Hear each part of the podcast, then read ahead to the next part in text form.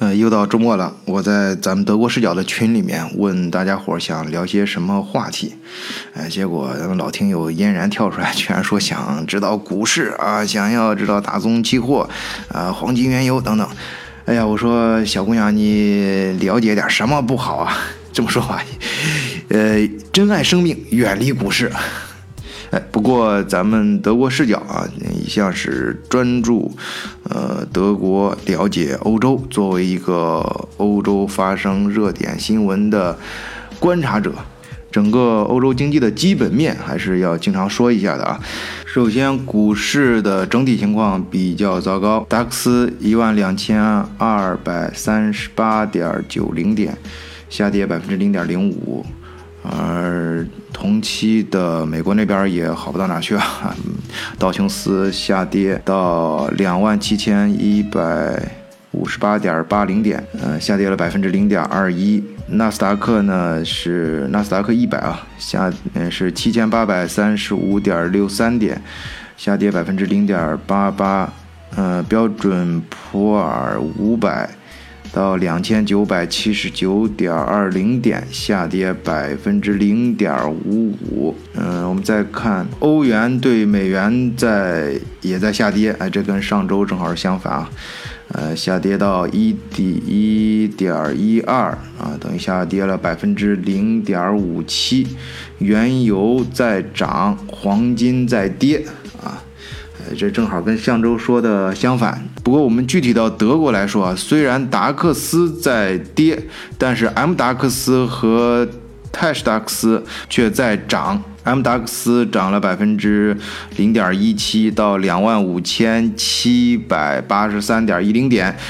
而泰克达克斯涨了百分之零点六四，到两千八百六十一点一五点。哦，这儿顺便给大家说一下吧。呃，在德国，大家主要看三个指数，一个是达克斯，还有一个 M 达克斯，还有一个泰士达克斯。呃，达克斯就是德国最强劲的三十只股票啊。呃，其中包括最大的五家是呃拜耳制药啊和戴姆勒奔驰啊，还有西门子。啊，安联以及巴斯夫，M 达克斯呢是嗯覆盖面就更多一些啊，呃，它是它的算法跟达克斯也不一样，加入了更多市值的股票，呃，相当于咱们国家的上证指数啊，呃，泰式达克斯就是就是泰什么，Technology 前面那个。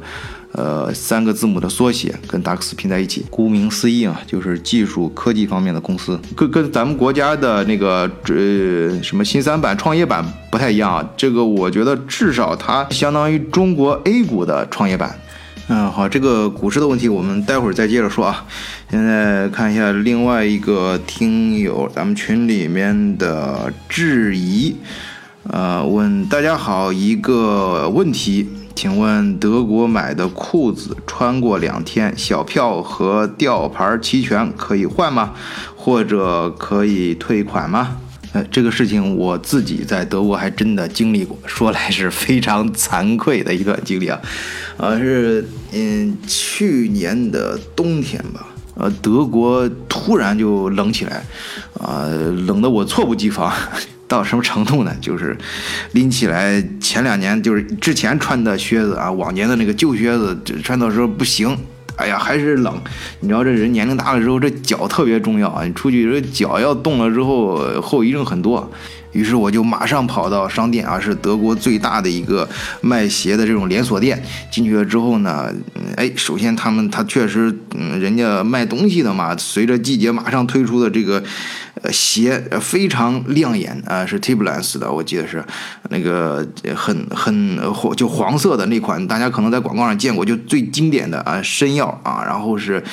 呃，一看就特别保暖，穿上之后特别舒服。当然了，价格不菲啊，非常贵啊！我当时也是咬了咬牙，做了很长时间的思想斗争啊，还是把它买了下来，想着可以多穿几年。德国质量嘛啊，当然那是意大利的牌子啊，但是人家在德国市场上卖啊，这相相信它的品质啊。然后，哎呀，回家之后，结果呢，我穿了也是不到三天，就两天吧。到第二天，哎，穿的时候总觉得这个左脚比右脚那个鞋小一点，但是看的却看不出来。哎，但是感觉就是，呃，就是那个哪儿不对劲儿。然后是，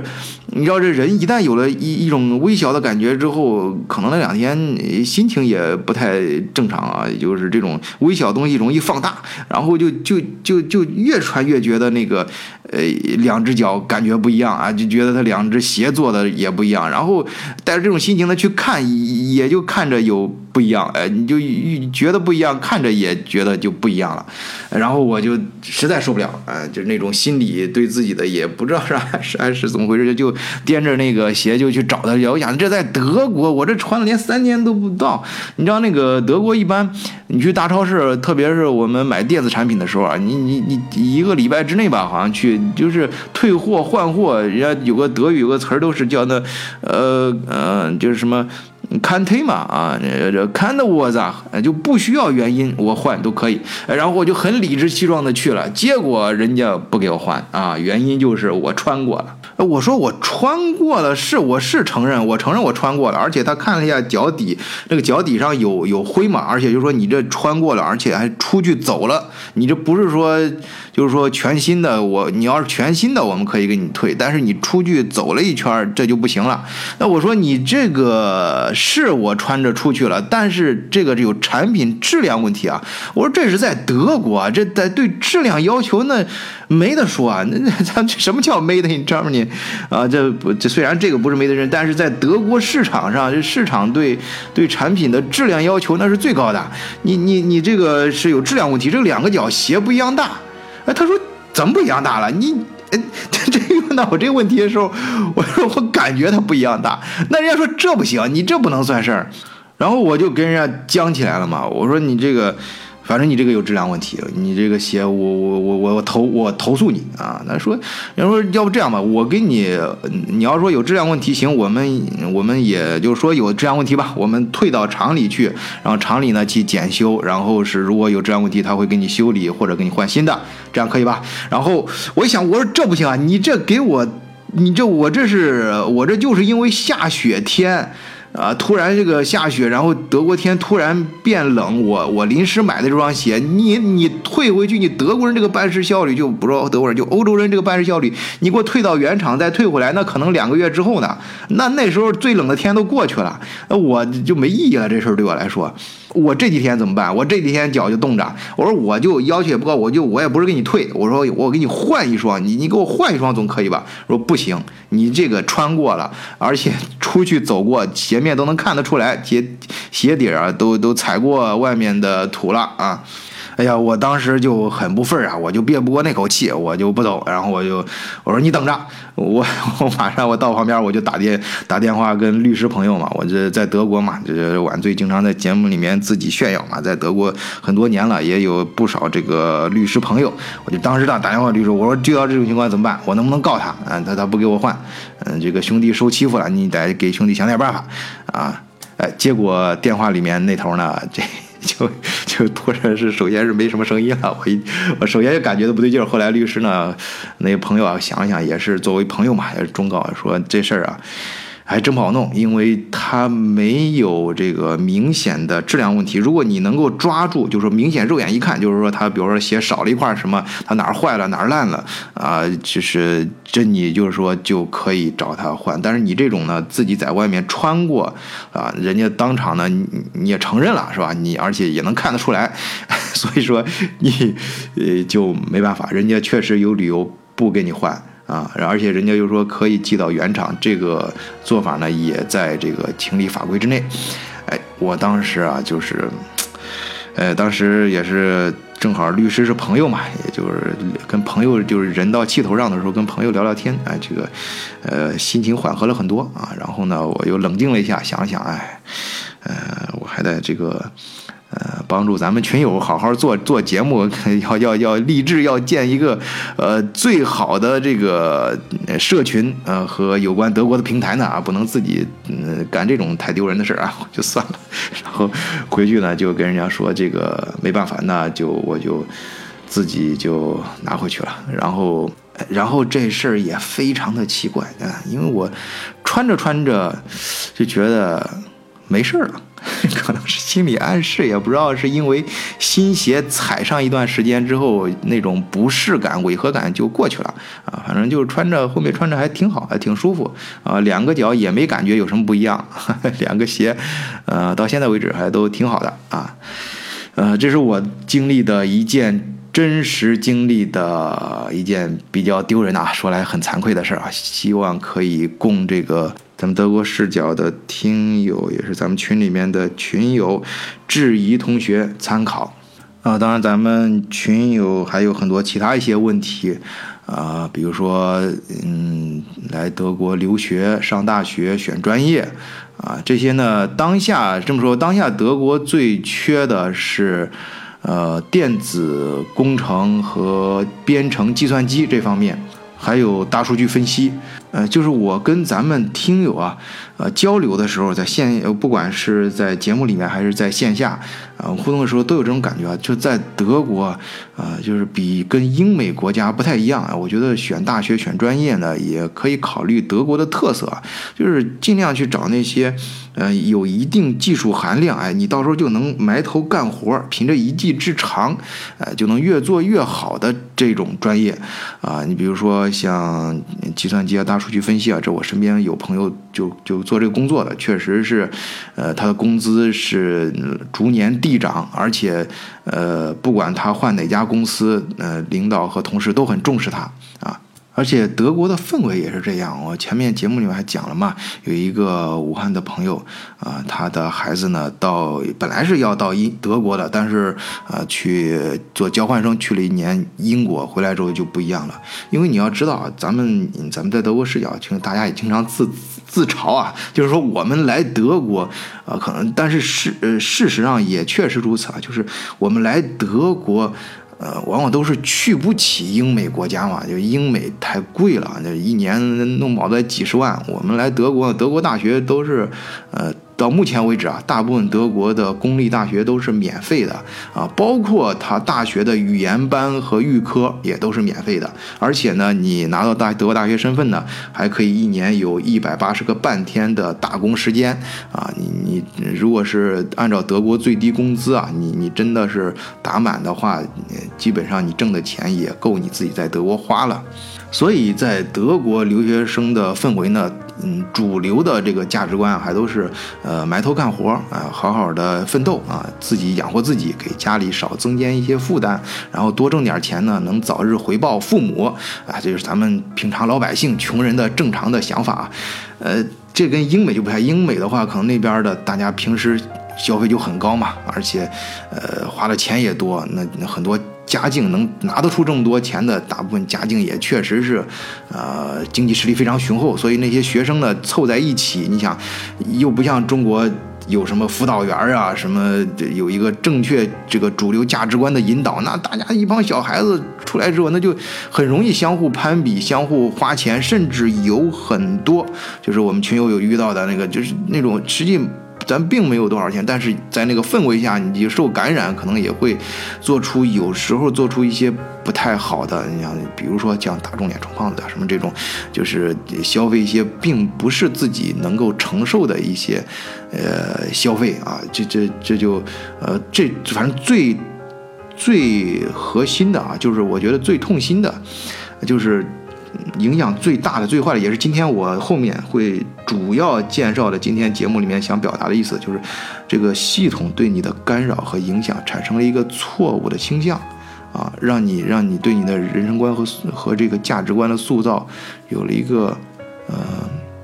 其实好和坏啊，价值观各种各样价值观，你要从理论上说啊，它是一个中性词，但是问题是它符不符合你的阶层，你未来所在的阶层。啊，这个价值观，你未来所在的这个社会社会中有大大小小各种各样的系统，你所在的这个系统和阶层中，你这个价值观是不是你相对于你来说，它是不是适合你的价值观啊？这个我们就说是针对于某个人的情况来说，它的对错啊。好，这是专业选择问题。当然，具体到大学选择的话，我鼓励是去那些呃大城市，就是尤其是德国大公司比较多的城市，因为德国啊，它的。企业跟高校的合作是非常紧密的，而且人从很早之前就开始了。所以这种呃，如果是当地你大学所在地有一些大的企业啊，呃，厂区啊什么有这种，呃，很多一些呃呃好的这种，尤其是科技型的企业，像他们相互之间的合作是非常紧密的，所以你能够参加这些项目的概率会比较大。去这些企业里面实习的概率也会比较大啊。这里呢，你要注意，我说的是针对于我说的这个目的。那有些朋友来这，我就是想安安心心的学习，比如说我想学习考古啊，我对这个古文化、古德语非常感兴趣，那你可能去一些，呃，这些专业就奔着这个专业，奔着导师去就行了啊，不用考虑在哪些地方。好，说完专业和学校，那么还有一些朋友就是问德国，呃，投资咱们干点什么生意呢？啊，做点什么买卖啊？刚呢刚，尤其是刚移民到德国，或者是想移民到。德国，咱到那儿不能说是干等着干耗呀，跟就是整天只是享受人家的好山好水好空气了。你我们也要考虑一下，想干点啥。哎，说到这儿呢，也欢迎更多的听友加入我们德国视角的听友群啊！大家可以一块儿讨论跟德国有关、跟欧洲有关的一些呃方方面面的问题啊，也包括经济啊、投资啊啊这方面啊。呃，入群方式呢，大家可以看简介啊。当然，我在这里再说一下，就是可以加微信好友木问二零零幺四十二啊，就是月亮的英文拼写 M O O N 二零零幺四十二，微信昵称呢是木问四十二。好，我们群里面有朋友讨论到共享经济，呃，这个，呃，大家对欧洲新闻稍有了解，或者对中国这个共享经济看的比较宽泛的啊，就是这个关注的视野比较宽泛的，肯定知道在欧洲去年搞的这个共享单车呀，啊，结局是非常的惨淡啊。我呢，个人由于朋友关系的问题，也呃差点参与其中，因为我。就是德国最大的这个吧，就是 offer 那个小黄车，呃，过来的时候是准备是用我这边呃，跟人家合伙的仓库啊，人都过来看过，而且货在火海上漂，将要到的时候，我们都也相互沟通，本来做好了准备，但是中间有种种种原因吧，最后，嗯应现在回头看来，应该对我来说应该是一个比较幸运的事情，啊，没有 没有去参与。但是在这个过程中呢，呃，我了解了很多这方面的事情，然后也，呃，随后也进了一些进行了一些跟踪啊。作为咱德国视角，咱做群主嘛，啊，观察者对欧洲经济的观察者，始终要看一下。啊，确实它后来运行的很不成功，这里面有很多因素，大家在网上也能看到一些确实很中肯的一些分析，啊，但是呢。并不代表说这个生意在欧洲不行。呃，用前几年网上的流行语啊，就可能是因为你没有找到正确的打开方式。呃，你像最近啊，就是在德国这个。共享滑板车，哎，就一夜之间突然就起来了。哎，首先我往回撤一点啊，就刚才说到的共享单车，呃，你像中国那个马路上到处乱放那个，我记得我回国的时候走人行道的时候，那个人行道好多都占满了，这人行道都没地方走，人都没地方过。而德国这边其实很早，人家就有这共享单车。就我们说刚才，嗯，就中国你像摩拜啊、那 offer 过来之前，就包括现在，就中国这些共享单车失败，有的很多都已经撤了啊。这边像你稍微搜一下欧洲这边很多一些华人网站上打出的广告，在拍卖仓库里的存放的那些呃共享单车。你像他们撤退失败之后，人家欧洲的，呃，就就我们远的不说啊，就我所在的城市汉堡，它的共享单车呢，经济还在按照人家自己的节奏在发展。啊，首先是人家的车都是一个装一辆车，啊，有可能就是说你整个这个骑自行车骑到哪儿，那个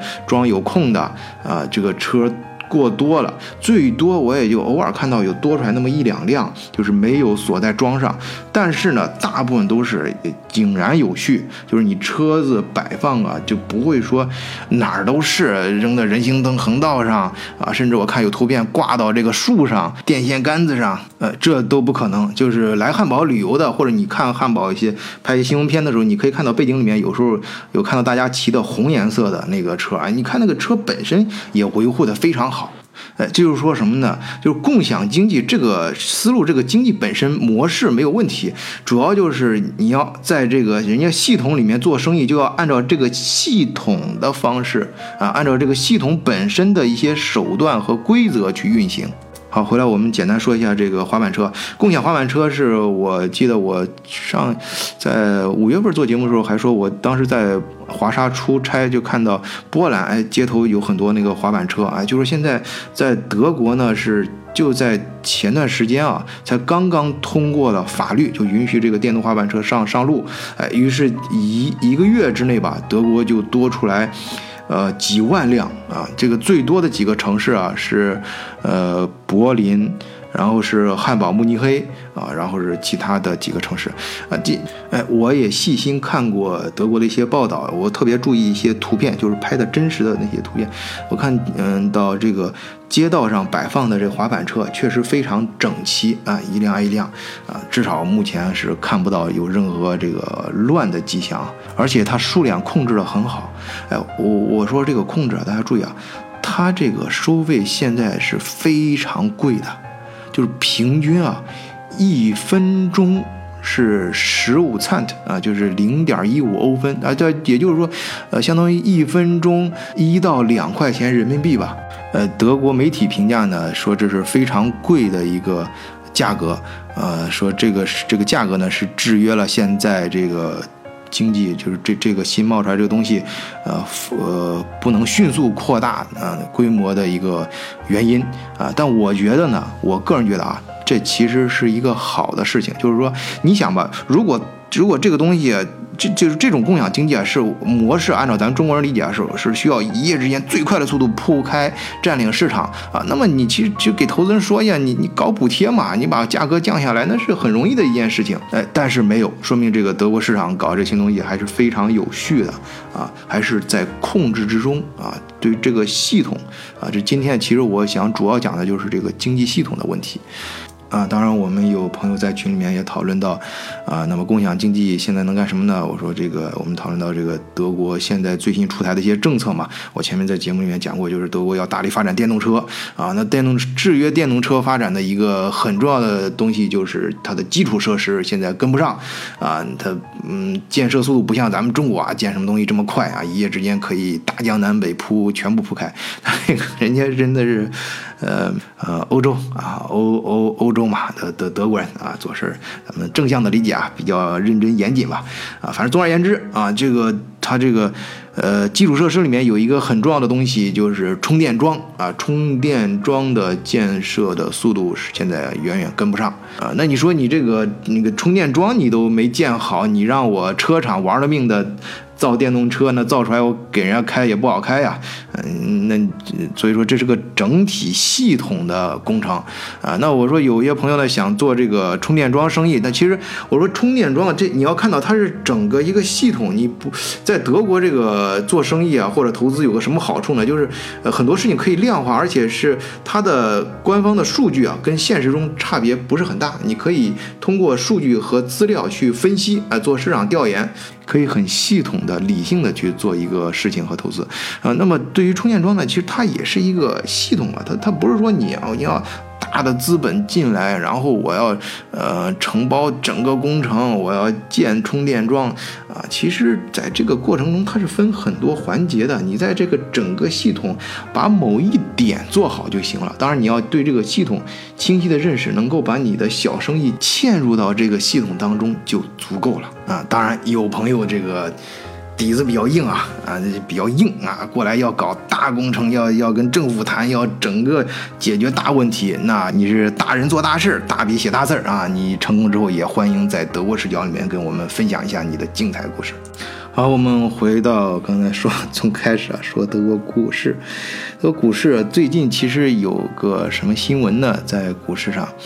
嗯，就是 WeWork 的老板啊 n o y m a n 啊，虽然他是表示是以色列美国人，但是这个 n o y m a n 啊，这个 M A N N 结尾，这个典型的德国姓啊。哎，我这里并不是想说他跟德国有什么关系。WeWork 大家对这个公司肯定不陌生。啊，在大城市里面，你想去，特别是刚开始做 startup 创业的时候，啊，想找一个办公空间啊，创业空间啊，这 WeWork 是一个不错的选择啊。至少你在找地方的时候，你都去参观过啊。呃，它现在要上市啊，估咱要估值啊，估值非常高啊，四百七十亿美金啊，在 startup 里面呢，绝对是非常大的一个体量啊。刚才有朋友就是问，在德国这个炒股啊、投资啊，呃，那你想不想知道，作为公司的老板，哎，作为上市公司老板，他在。他是怎么赚钱的？哎，他，你试想一下，你是上市公司的老板，说在股票还没有上市的时候，这时候你就不需要把什么消息都要对外公布啊，有也没有什么硬性的要求，啊，那这个时候你公司马上要上市了啊，也就意味着你要上牌桌了，要入场了，哎，你这时候怎么办？哎，我们看这几年的趋势啊，首先是那个 Snap，它在二零一七年上市的时候啊。这个创始人 Evan Spiegel，Spiegel，Spiegel 也好像也是一个，呃，德语德德德国姓啊。这个上市时候他就出售了八百万美元的股份啊，从 Snap 借款两千万美元啊，还有 Slack 的 CEO 斯图尔特巴特菲尔茨。在公司上市前啊，出售了三百二十万美元的股份。我我以前有一个合伙人是高盛出来的，有一次就是私下里我们现在过事儿过去了，我说没事儿啊。当时当时的时候也是德国有一家公司上市，他就私下里问我说：“你这边有没有朋友，我们可以上市前去买股票？因为你要知道上市前的时候要进行募投嘛，募投的时候会引入一些机构，包括一些很有钱的个体啊，你去呃可以以。”上市比上市股票低得多的价格，嗯，先提前买进，啊，那这个时候你想它，呃，是那公司上市，如果不出意外啊，像这种科技公司呢，上市的时候股票肯定会往上涨嘛，呃，这个，嗯，当然这个是很复杂的事情啊，中间承销商什么都很很专业的，我们就说这这这个事儿啊，就是上市之前这些老板都在干什么，在上市过程中这些老板嗯谋取利益，个人利益啊。这是很典型的个人利益嘛，把钱变成自己的钱，这个数字呢越来越大。到这个 Groupan 联合创始人埃里克列夫科夫科西的时候，哎，这哥们儿啊出售了三亿美元的股份，啊，还有那个在线游戏公司 c i g n a 联合创始人这啊马克平卡斯，他在。公司上市前出卖了超过一亿美元的股份，你猜猜？我们提到这个，我们说这个新闻，就是这是这两天新闻啊。WeWork 的创始人 Neumann，他在最近搞了多少钱啊？七亿美元，七亿美元。你看他他人家干这事儿时候手法也高啊！你看一个是你可以提前出售股份，然后像刚才提到的，还可以从公司借款，然后你还可以以股份或者股权做抵押去拿到更多的钱。哎，这哥们儿啊，这 Neumann 这人家玩就玩大的，现在是创历史新高，七亿美元，而且他聘请了一个。呃，前索罗斯就是原来给就是给索罗斯打工的一个呃对冲基金的经理啊，这给他家族办公室给人家家族办公室打工啊，就是帮他把这些钱，他这些钱已经变成他私人的钱了。你甭管他是借款还是出卖还是置换出来的这个钱，反正人家整出来七亿美金，你帮人家。打点啊，去投资啊，然后甚至玩的，反正大家也很容易想到啊，他比如说他自己买，呃，买地买房子成为房产，然后把这些房产呢可以租给自己的创业公司 WeWork，那那那人很合法呀，WeWork 交租金，那他每年那光这个收这个租金就很稳定。那你不管 WeWork 将来是挣还是赔，那他收这个租金那是肯定是挣钱的嘛。哎，说到这儿，今天要说的主题啊，就越来越清晰了。对，今天我就是想谈这个系统。咱每个人呢，都是处在大大小小的系统当中啊。你不仅发财赚钱啊，生存要依靠这个系统，你也要会受到这个系统的威胁。这事情都是有两方面的嘛。说到这儿呢，咱就不得不说到最近也是这个暑假最火的一部美剧，就是奈飞出品的《切尔诺贝利核电站》。呃，首先这部美剧推荐大家可以去看一下啊，本身也不长，啊，它确实太火了，很精彩啊，人真的是很精彩才这么火的。虽然它只有短短的几集，但这部剧超越了《权力的游戏》。地球动脉兄弟连等纪录片和电视剧成为历史上 IMDB 评分最高的一部剧集，评分高达九点七分。反正我个人看的时候啊，是虽然就是我感觉是非常传统的这个美剧的套路，刚开始是一个小人物的视角啊，呃展开的。本来以为只是拯救一场普通的火灾，哎，这还和往常一样跟妻子吻别啊，天亮之前我就回来了啊，不要有太大担心。但没想到他是去拯救整个欧洲大陆去了。这灾难的现场一看啊，那哪是普通的火灾啊？这现场释放出来的辐射线的剂量是二战时期爆炸于广岛原子弹的四百倍。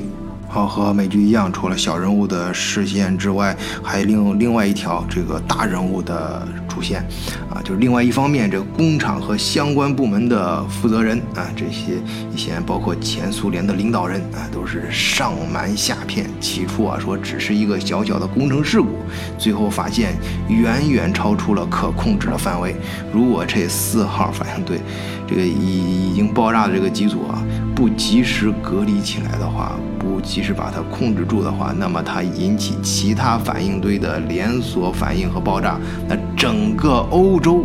瞬间就会被夷为平地啊！用有些专家的话来说啊，这就是人类历史上最接近把整个人类灭亡的一场灾难。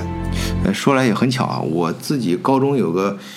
呃，就是经常在一块瞎混的哥们儿，他嗯，就是前前两年我回国的时候，哎，发现这哥们儿在哪儿工作？我想都想不到的地方，在一个中国某个啊，这我不能提名，反正是很出名的这个核电站的设计院啊，做工程师啊。当然，那哥们儿是交大的博士啊，个人学历学习非常好，学历也很高。哎，我看完这部剧的时候呢，自然就想到他了，赶快问他。哎，这哥们儿，就是就一一听，反反正是也是呃很正宗的工程师啊，人家就是。对对，不像那个这个网上什么喷子啊，到处说的很大，说的很具体。谈到啊这个安全问题，哎，我这个在核电站设计院工作的哥们儿啊是这么说的，啊，他说是什么是安全？没有绝对的安全，安全是可接受的风险。人类对于技术的安全认识是不断的进步和提升的。前苏联的那个堆型的设计啊，在这个是在这个设计上啊，就是不安全的啊。在当时啊，他们也其实也能认识到，但是人们以为他们自己可以驾驭得了，实际上需要非常小心和严格按照操作规程去做才能够驾驭。但是呢，啊，那不是就像电影里演的嘛，出现了问题。这个人呢也不是机器，人有自己的想法，啊，又有很大的随机和不确定性，导致了这种风险仍然在，就是有发生的机会，啊，认识到这些之后，就要培养人按照规矩去办事儿的观念，啊，这样呢就能从技术和人两个方面去降低发生事故的风险。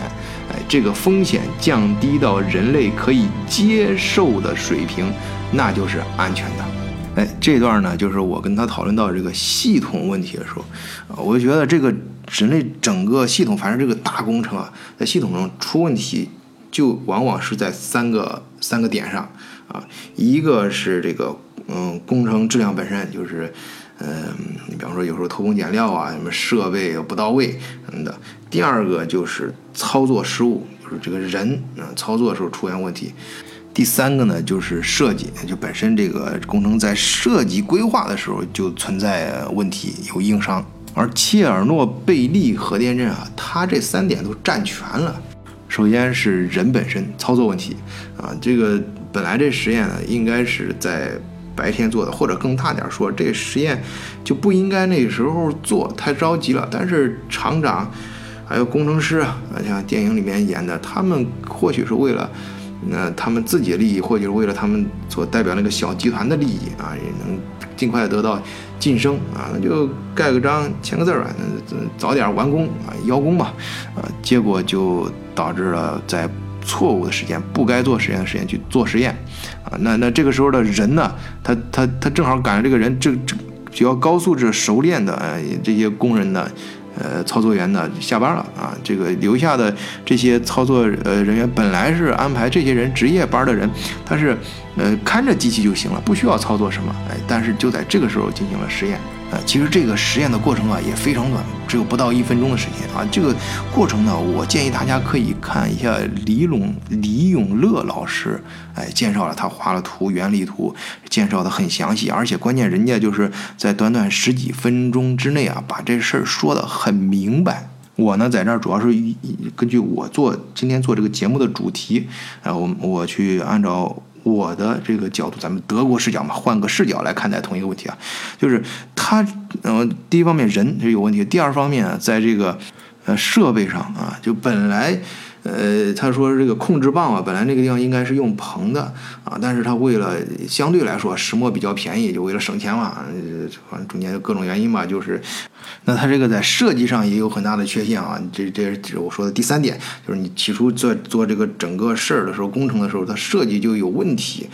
啊，你想，咱们平常老百姓，你你说没有到工厂里看过那个紧急按钮、红色按钮，那你至少是，呃，咱们见过那个电梯啊，电梯的时候有一个红色按钮，然后车里，呃，地铁上都有那个。紧急呃按钮就是红色的啊，很醒目。那这个核电站操作室里面当然也有类似这样东西。那按钮一摁，本来是控制棒放下去，然后整个你不管干啥就停下来了，这不就安全了吗？哎，但是它设计的时候就没有考虑到，在这种紧急情况下，里面太热发生了形变，你控制棒放的时候放不下去。而且那个控制棒很长，呃，它放下去要好几十秒。你知道，在那个时候都是论毫秒计的，每秒钟那都是很宝贵的啊。而且它先放上去的时候是底端嘛，底端本应该放硼的地方，它用了石墨。那再加上当时的形变，那个整个控制棒只能放进去三分之一，那最下面原来不应该放硼，成了石墨，那那一块那就更。就反而加速了它里面的反应，那就最终导致了整个系统的崩溃嘛，啊，就爆炸了。哎，今天我为什么在节目里面特别提到这部美剧呢？啊，就是因为它非常典型的反映了系统。不仅啊可以让你这个就是大大小小的系统啊，不仅让你个体发财，跟你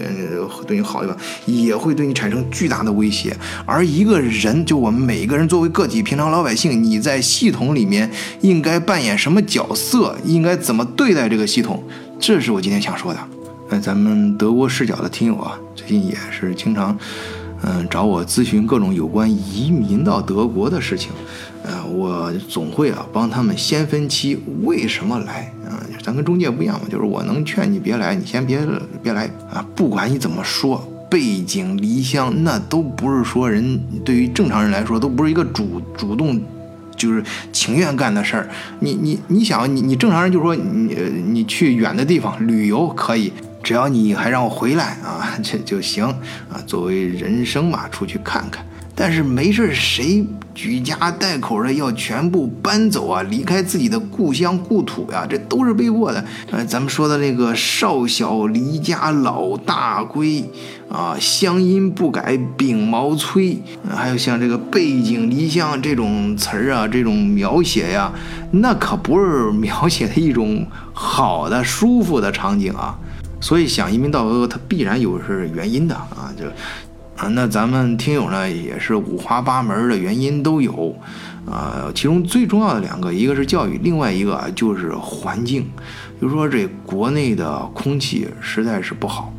呃，要到海外去。我记得前几年有个朋友，广州的。呃，他儿子有哮喘，然后在国内空气确实受不了。呃，那那那姐们儿在广州有七八套，都八好像八九套房子啊，啊，估计就咱们传说中的那个房姐啊。反正人家不缺钱，家里的保姆啊，请的保姆都是讲英文的啊，那顺便还给孩子可以教英英文，当然还有配备有专门的外教啊，各种老师都是请最好的啊。家里的那个设备像空气清新剂啊、什么空调啊等等，这都买最贵的，这都不用说了啊。呃，这都是最好的，可是他依然买不来最好的空气，呃，享受不到，甚至享受不到用他话说正常的啊空气、水和土壤，啊，然后呢，他有一次就带着孩子到了德国，哎，结果儿子在德国非常适应，之前啊在德国花了 N 多钱去了看了不知道多少多有名的这种大大夫、大专家。都看不好的病，在德国啊不用治，自动就好了。哎，所以啊，这个这位朋友啊，他就无论如何，无论怎样，都要移民到德国啊。当然，人家那个在我在战术上也进行了一定的安排啊，就人家非常理性，就是分步骤的啊。呃，移出来就是最大限度的保留了人家在国内的生意关系啊，整个生意的的损失也也降到最低，哎，然后同时呢，就想办法在德国开拓新的战场啊，把生意做的就变一种方式吧啊，或许以后可能会做得更好，哎，反正不管怎么样，就全家就这样子移出来了，哎，当时我们就讨论到这个问题的时候啊，就说到一个事儿，就是这个空气啊、水和土壤。这种看似免费的东西，其实是最贵的。哎，这就我说到今天啊，咱们的看各种所在的，在你身在其中的吧，各种各样的系统，这系统里有很多这种东西，看似很平常、免费的，其实它非常的宝贵啊。我们接着往下说啊，就刚才比如说这个，呃，空气、水和土地啊，这玩意儿一旦污染。你根本就不知道花多少钱，要付出多少代价才能买回来，而且你都不知道怎么买，去哪儿买。又比如说啊，你人的这个信誉，哎呀，我小时候就常听人说啊，什么吹牛不报税啊，撒个谎嘛，又不用给钱，这个就搁着劲儿瞎掰呗。啊，反正你要吹吹牛能能挣钱吗？能搞来钱，能能能能给自己带来利益吗？那就吹呗啊！信誉这玩意儿不重要，其实不是啊。这种看似免费的东西啊，你看人的这个信誉，一旦说砰这个崩塌了，你你你都不知道这东西价格有多贵啊，而且你都不知道去哪儿能买回来。啊，我们回到刚才说那个切尔诺贝利核电站啊，它发生这个核电，其实这个美剧啊，它已经非常大的程度还原了这个事件本身真实的历史事件本身，反正也做过了一些加工啊。这个后面 BBC 什么的还采访过幸存者，也在网上铺出来，大家可以看啊。但是大致差不多，可以从这个美剧里面我们总结出来啊，它就刚才我刚才说这个这个东西。在系统里面，啊，有几样东西是不能破坏的。这种看似免费的，这种大家都觉得习以为常的东西，其实是不能轻易打破的。就是我刚才说的，啊，这个发生大事故、工程事故，无外乎就是人的问题。是人操作本身的问题，然后是工程设备的问题，啊，质量问题，然后是这个设计上，就起初做这个事结构安排的问题。这个对应的，我就觉得有点像什么？咱中国人经常讲那个天时地利人和这三个维度啊，就是时机、环境和人设啊啊，就是或者说是人、自然和社会。作为一个普通人呢，你在系统当中啊，你想赚钱、升官、发财，这都没问题啊。从本质上讲啊，你你你你选定这个系统，进入到这个系统里面。啊，就跟我刚才讲那个 WeWork，你进到这个股市系统里面去发财，你按照它的规矩，人家利用这个规矩啊，去去去去发财，利用这个规则，人家发财，这个本身来说是没问题的啊。这个发财啊，其实就是说在系统里面赚取到这个系统成员都认可的硬通货啊，比如说钱。房产，又比如说信誉和资历，啊，还比如说什么呢？像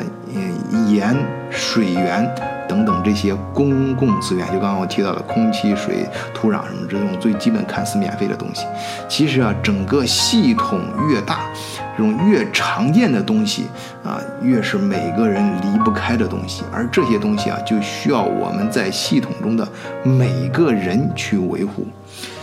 一旦破坏了这些东西，它的杀伤力有多大？切尔诺贝利核电站啊，这部美剧之所以啊这个暑假这么火呢，我相信就是一个是人家拍摄本身确实好，再一个它折射出来这个道理对人的这个震慑，每个人。那大家都生活在地球这个系统啊，你把这个地球这个系统搞破坏了，都没得玩。那这个损失有多大家那从各种各样的数字上都能听得到啊。这事儿没拍这美剧的时候，大家在新闻上、网上、各种媒体上应该也不少见。那当时去清理这些垃圾就需要投入五十万。军人啊，当然是其中也包括大量的预备役啊。但总体啊，你像这个人力啊，这这本身就不说它造成的直接损失有多大了，就这个污染，到现在。人们还都要不断的去投入，去怎么给它做新的史史观。现在做说这六年一六年，那个大家看法国纪录片，就是做的新的史观，就是新的这种铝合金外壳的这种史观，把它隔离起来。但是这个也就只能，呃呃呃，把它就是隔离一百年。那一百年之后呢？那据说这个里面这个核反应污染啊，要持续多少年？十万年十。十万年之后，人类还存不存在都不知道。但是这种破坏杀伤力啊，还是我们，嗯，如果把这个沿着这个思路啊，再往深处想一想，这个杀伤力有多大啊？我觉得诠释这个对系统破坏的杀伤力的，这最好的一本书就是刘慈欣的《三体》。啊，这里面啊就有一个道理，就是讲从种族之间的战争到宇宙中文明和文明之间的战争，最可怕的不是说你发动了什么战役，灭掉了对方多少军队，啊，或者是利用当前，嗯，那多多大当量的这种核武器，什么消灭对方，嗯，什么这种，啊，而是利用什么呢？利用无形的规则啊，利用无形的这种规律，自然规律去。去破坏整个系统，啊，这种系统性的杀伤力，这里面他就提到一个黑暗森林法则，我不知道大家是怎么理解这个，我估计大家经常听到到媒体上各个方面经常听到这个词儿“黑暗森林法则”，我说你是怎么理解和怎么想的啊？首先啊，大刘在这部作品里面对这个道理的描述可以说是深入浅出啊。他一开始非常简单嘛，很容易理解的那个场景呢，就是一个一个猎人啊，在黑暗的森林中前行啊，伸手不见五指啊。如果你那时候突然发现听到一个声音啊，发现一个目标物，你首先做的是什么？不是相互问候啊，你会想对方会怎么想？哎，就就这种。相互猜疑，这种猜疑链和这种理性的、很很残酷的这种分析之后啊，会导致你毫不犹豫的朝发出声音的地方先开上一枪再说。因为啊，在这个资源有限的森林当中，你想尽一切办法先灭掉对方，这才能最大的可能性保证你自己活下去。同样道理啊，在宇宙的系统当中啊，彼此陌生的文明相遇的时候怎么办啊？哎，前几年啊，霍金还在世的时候，不是警告过人嘛，说人们一直向国外，向不是向国外，向地球外、向太阳系外这个发射飞船啊，这上面刻种刻上各种各样的标识啊，就是告诉外星人我们人类的存在以及我们人类在哪儿。这是一个非常危险的行为，因为这和在森林中小心翼翼前行的猎人一样，先进的文明啊，它会毫不犹豫的以最快的速度灭掉落后的文明。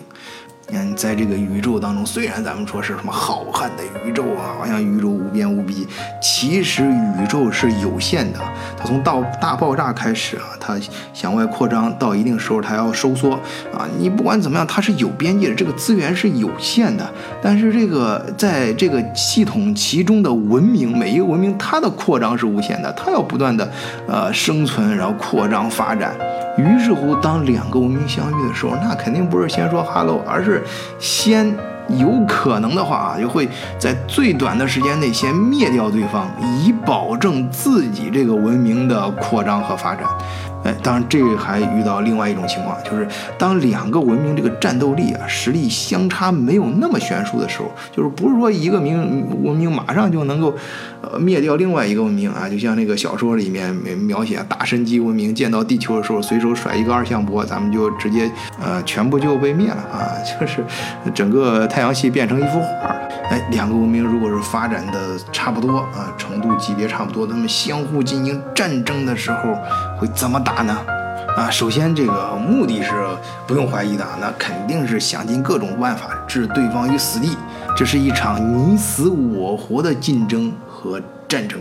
那会怎么打呢？就是相互比加速，谁比谁退化的快。啊，自己先把自己降低维度啊，那退化到更低维度的文明啊，同时呢，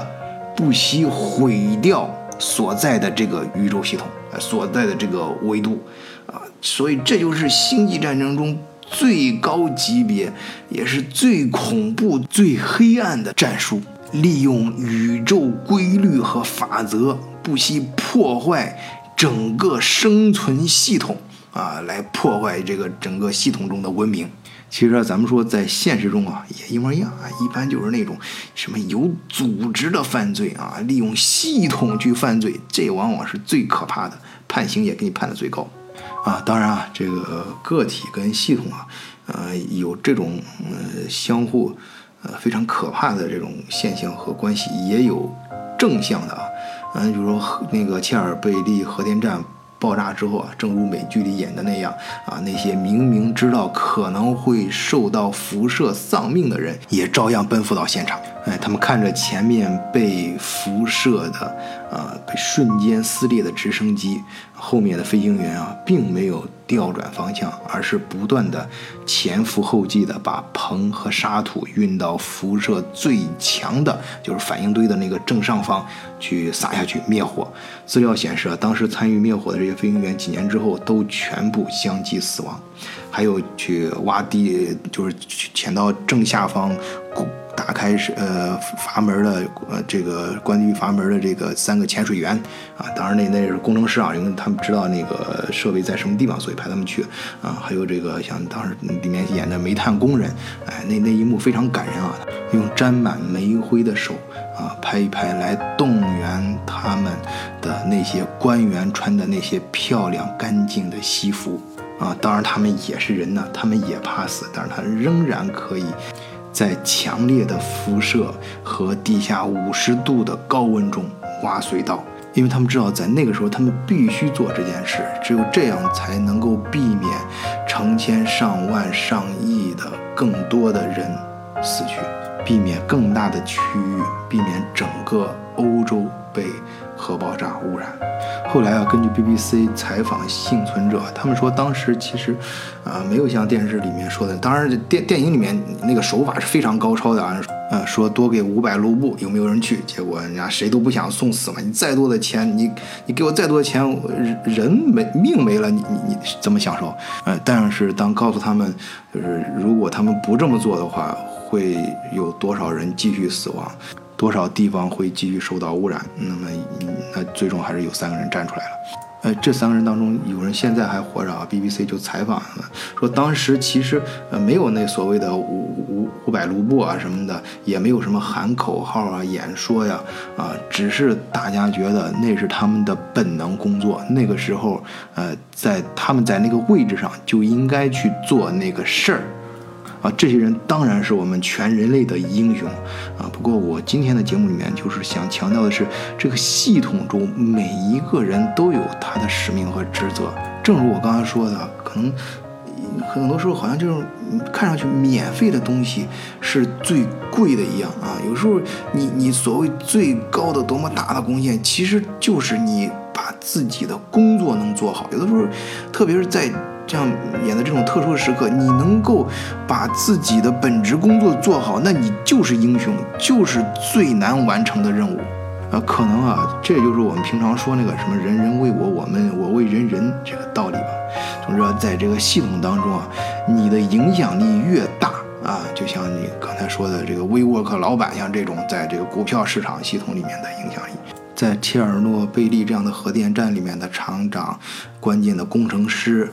在《三体》里面的大神级文明，啊，这些都是在整个系统里面具有，呃，比其他的个体系统成员大得多的影响力的人，或者说是个体。你能调配的资源越多啊，那么你发财的可能性也就越大啊。对你来说，可能发财不是一件很难的事情，啊，那么。像我们在群里面，大家整天去讨论的怎么发财、怎么做生意、挣更多的钱，啊，其实就是你要想办法。啊，当然说起来很简单，做的时候其实是很难的。你要想办法让自己啊，就更紧密的，或者你的生意更紧密的结合这个系统，啊，你才能在这个系统中得到硬通货嘛。但是啊，你要知道，与此同时啊，这也是我在本期节目最后最想强调的，请这些人啊，不要忘记，你的责任也越大。去好好的真心做对这个系统有利的事情，